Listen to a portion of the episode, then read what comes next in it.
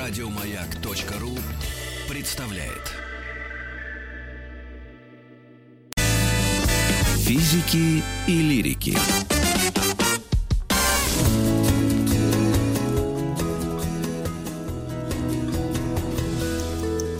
Сто минут по О традициях свадебных. Свадебных традициях, да, но не конкретно нашей страны, а различных стран. Поэтому, дорогие друзья, а, сейчас поговорим о Японии. Мы говорили уже о России, о Китае.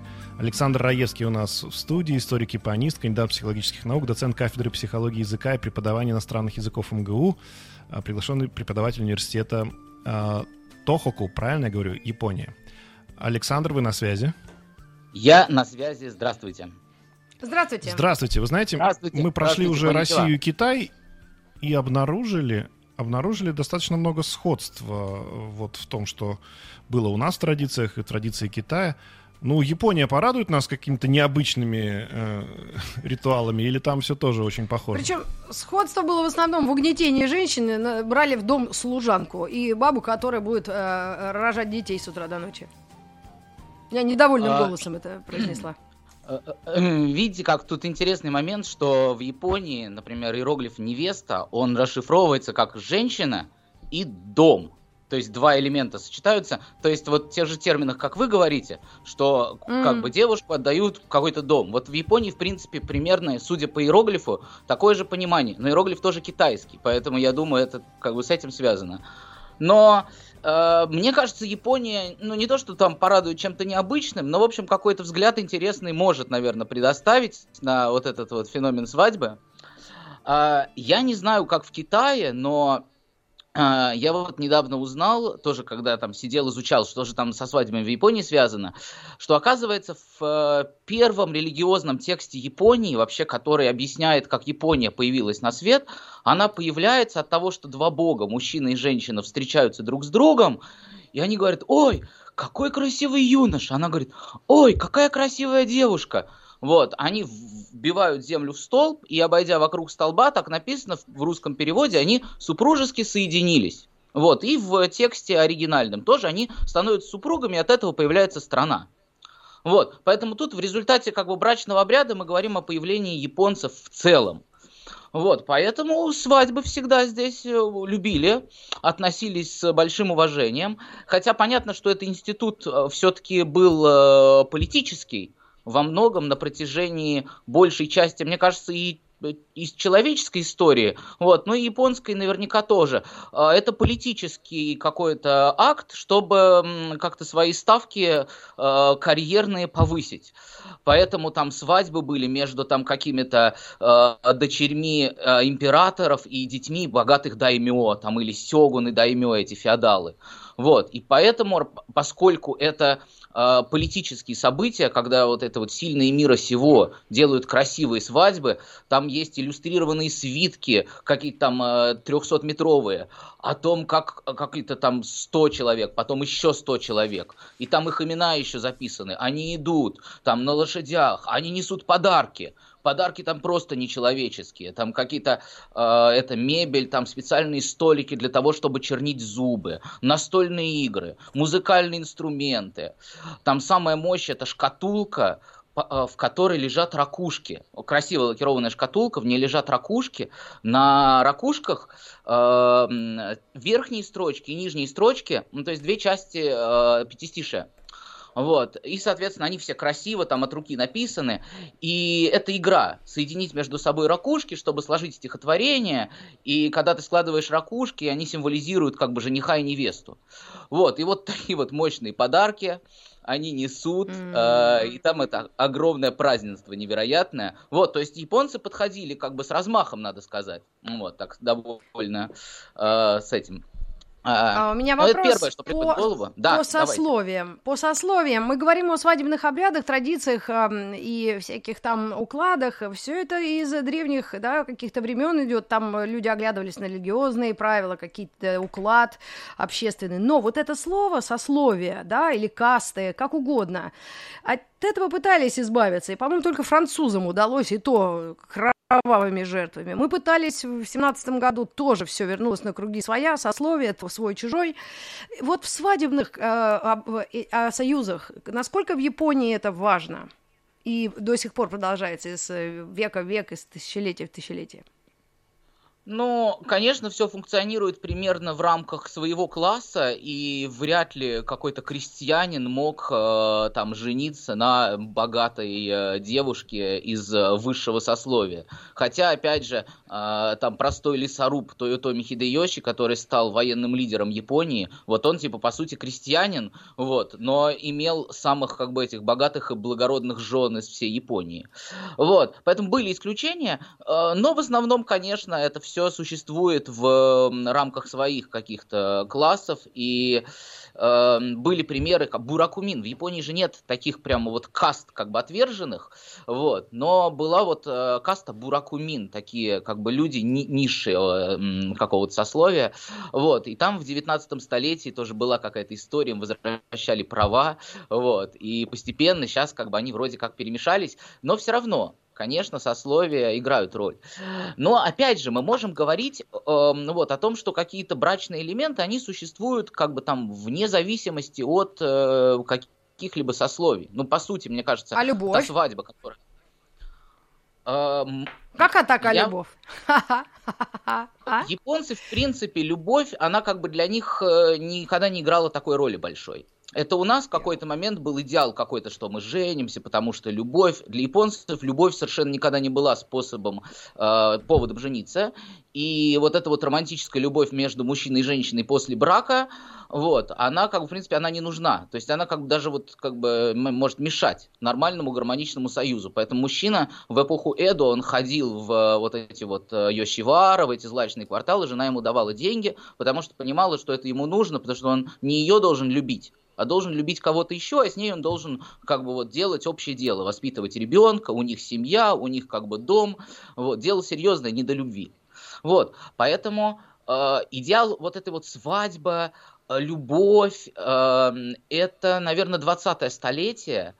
И вот я тоже читал интересную тему, что сейчас же традиционные синтаистские свадьбы, буддийские свадьбы, которые раньше были, тоже можно поговорить о том, как они выглядели, они в 20 столетии вдруг резко уменьшаются, а увеличивается число европейских свадеб а там роскошные залы в отелях, здесь нет как понятия ЗАГС, здесь там вот в отелях какой-то зал огромный, и вот там проводится невеста в белом платье, жених в костюме, вот это вот все по-европейски.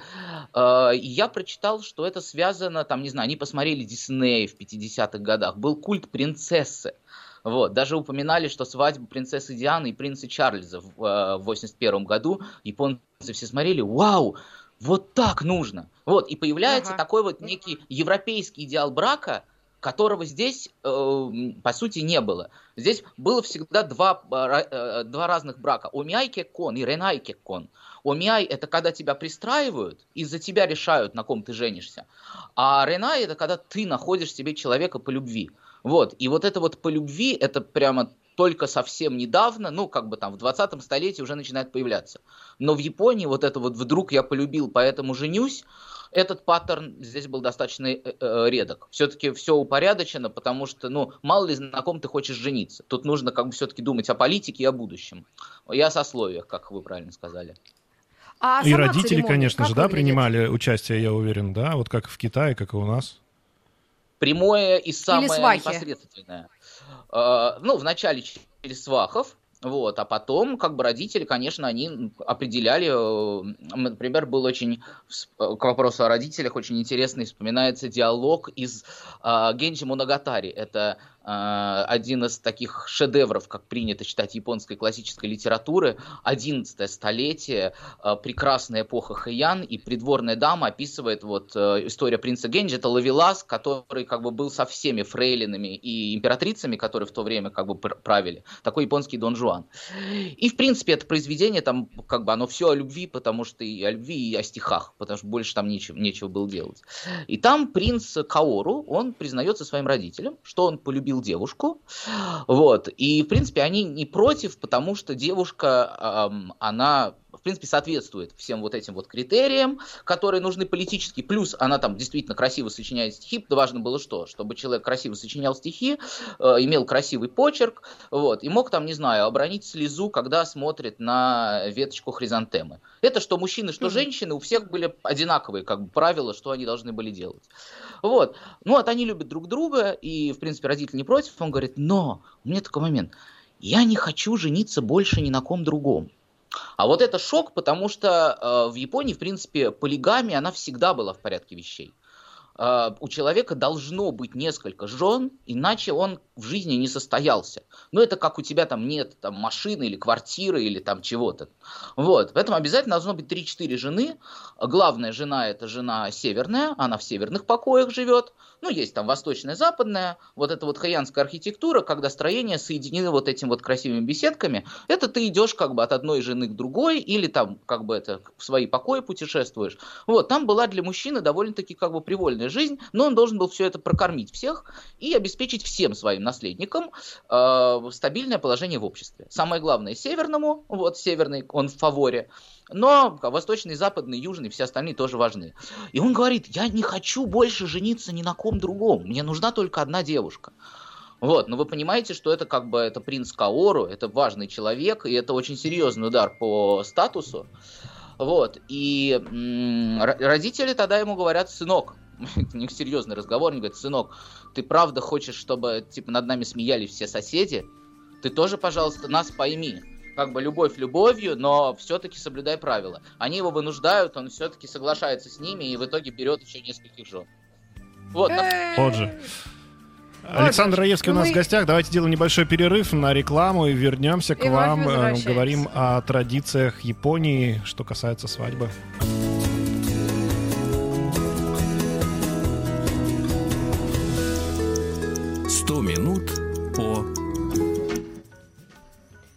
Свадебных традициях. 100 минут о свадебных традициях.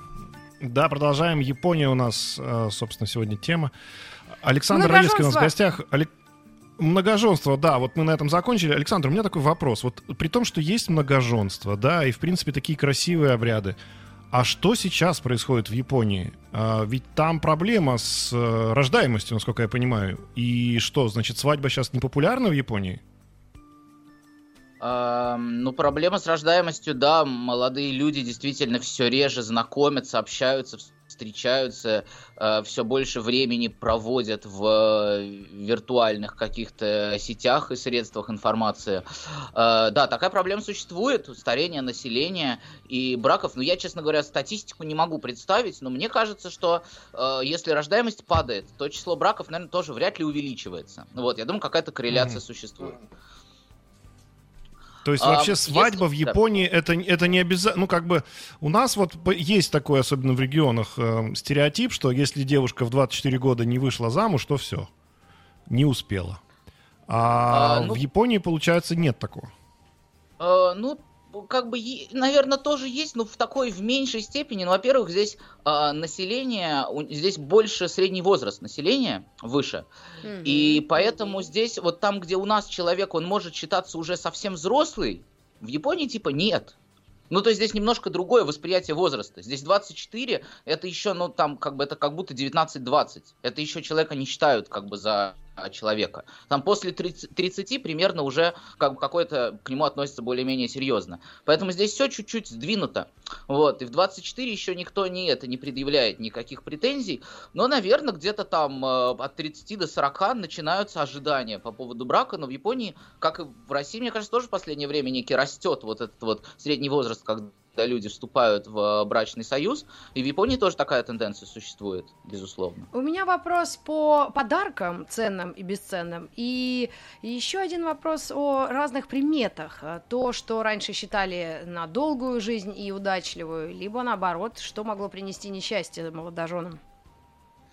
Uh, ну, смотрите, насчет вот этих вот э, э, примет... Тостеры, Подарки потом. А, ну, это тоже подарки, может быть плохой приметой. Значит, нет? подарки. Что нужно дарить? Нужно дарить деньги.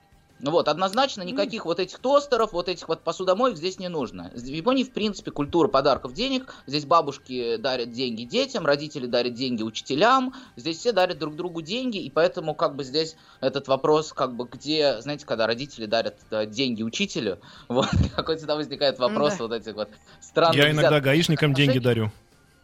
Э, в Японии все как бы закрывают глаза на это. Вот, поэтому деньги самый лучший подарок на свадьбу. Вот, э, там я вот тоже, когда это читал, готовился к нашей с вами встрече, э, я обнаружил, что почему-то все источники говорят о том, что нужно дарить э, 30 тысяч йен. Но это там, типа 350 долларов.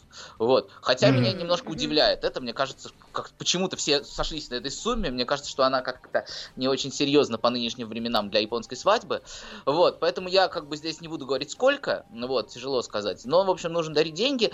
И обязательно дарит тоже э, подарки гостям, э, жених и невеста.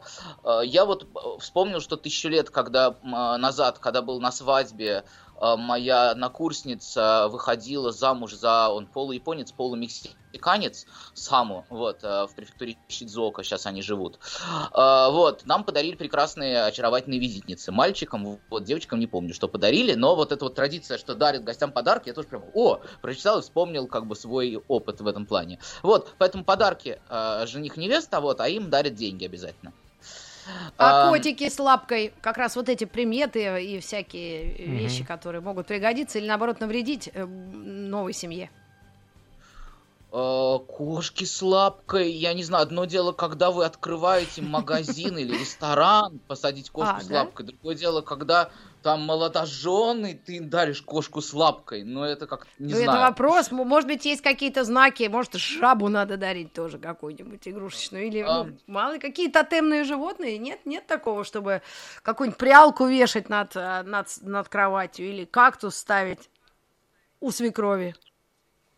Я вот так задумываюсь тоже, и мне ничего, эм, вот именно, понятно, здесь есть какие-то благоприятные символы, и кошка с лапкой, и э, изображение там журавля с э, черепахой, и семь богов счастья, но насколько их э, дарят э, именно в- на момент свадьбы, меня вот это смущает. Вот я знаю, что на свадьбу делают, вот э, как бы чего, Да, знаю, у нас- выпивают, пляшут, дерутся. Скажите нам, самые главные такие ритуалы свадебные. Как у А, нас? Значит, Нет? смотрите, во-первых, ритуал всегда в Японии э, об- обязательно проводился ночью.